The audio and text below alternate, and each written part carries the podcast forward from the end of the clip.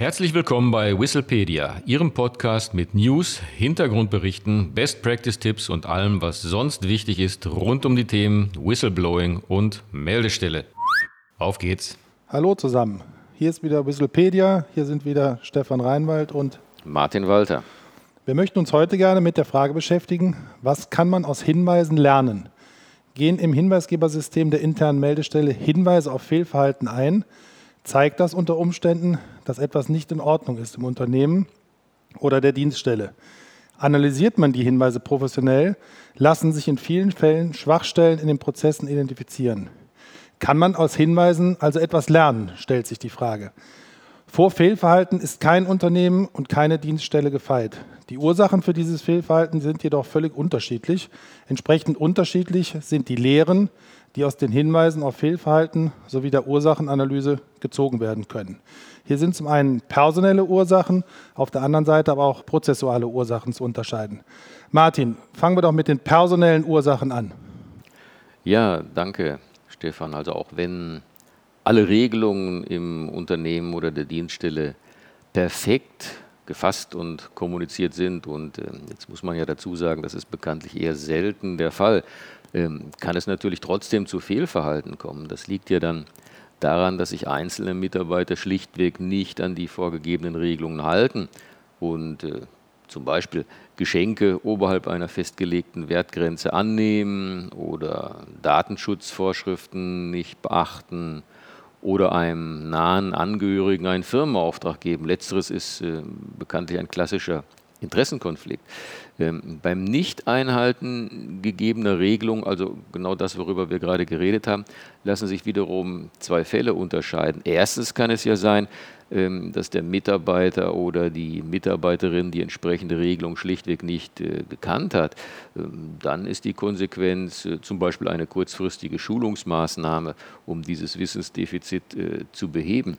Ähm, schwerwiegender ist allerdings der zweite Fall, Fehlverhalten trotz Kenntnis der Regelung. Hier müssen dann natürlich angemessene personelle Konsequenzen gezogen werden. In leichteren Fällen ist es zum Beispiel eine Verwarnung oder ähm, dann auch schon ein Verweis.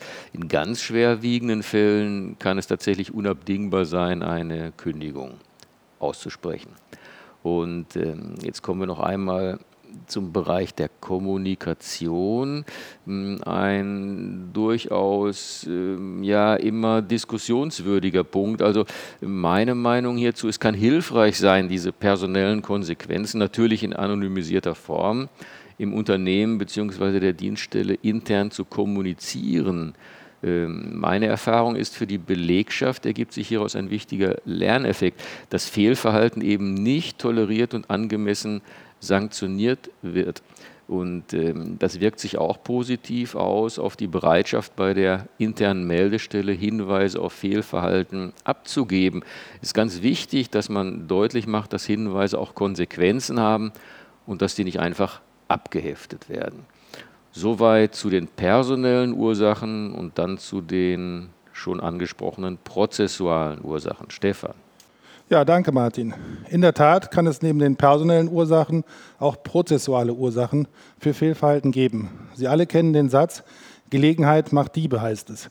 In diesem Sinne kann es sein, dass fehlerhafte Prozesse Fehlverhalten begünstigen. Zwei einfache Beispiele. Die Rechnungsprüfung und Zahlung im Unternehmen erfolgt nicht nach dem Vier-Augen-Prinzip. Hier wird Betrug durch bewusste Falschüberweisungen offensichtlich Tür und Tor geöffnet. Ein zweites Beispiel. Aus einem Lager werden in einem kurzen Zeitraum in nennenswertem Umfang Druckerpatronen gestohlen. Dies kann nur erfolgen, wenn der Prozess der Lagerhaltung nicht optimiert ist. Das heißt, wenn ein mittelständisches Unternehmen für mehrere tausend Euro Druckerpatronen vorhält, die gar nicht notwendig sind in diesem Umfang, dann bietet das den Anlass oder die Möglichkeit, solche Patronen auf dem Graumarkt zu verkaufen. Jeder Hinweis auf Fehlverhalten muss also daraufhin analysiert werden, ob prozessuale Schwachstellen das Fehlverhalten begünstigt haben. Sind die Schwachstellen identifiziert, müssen Maßnahmen aufgesetzt werden, die die Schwachstellen kurzfristig beseitigen, um so zukünftige Schäden zu verhindern. Zielsetzung muss es ja sein, ähnlich gelagertes Fehlverhalten in der Zukunft zu verhindern oder zumindest deutlich zu erschweren. Wenn dies gelingt, ist neben dem Schaden aus dem Fehlverhalten selbst zumindest ein positiver Lerneffekt eingetreten.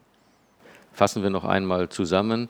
Ganz klar, Fehlverhalten schadet natürlich dem Unternehmen oder der Dienststelle, aber wenn es über ein Hinweisgebersystem gemeldet wird, eröffnet sich bei professioneller Ursachenanalyse und ganz wichtig nachfolgender Maßnahmenumsetzung die Möglichkeit, etwaige Prozessschwächen zu erkennen und zu beseitigen. Und in diesem Sinne leistet die interne Meldestelle einen wichtigen Beitrag dazu, weiteren Schaden aus Fehlverhalten zu vermeiden bzw. zumindest zu minimieren.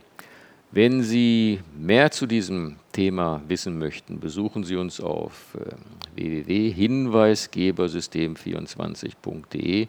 Wenn Sie Anmerkungen haben zum Podcast, schicken Sie uns gerne eine Mail an podcast.hinweisgebersystem24.de.